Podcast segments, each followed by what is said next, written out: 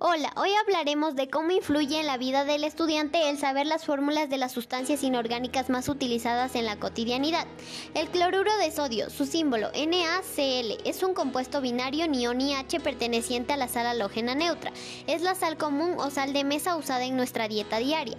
El ácido clorhídrico, su símbolo HCl, es un compuesto binario hidrogenado que pertenece a los ácidos hidrácidos. Es segregado por el estómago para digerir la comida. El yoduro de potasio, su símbolo Ki, es un compuesto binario perteneciente a las sales halógenas, utilizado ampliamente en la fotografía y el tratamiento de la radiación.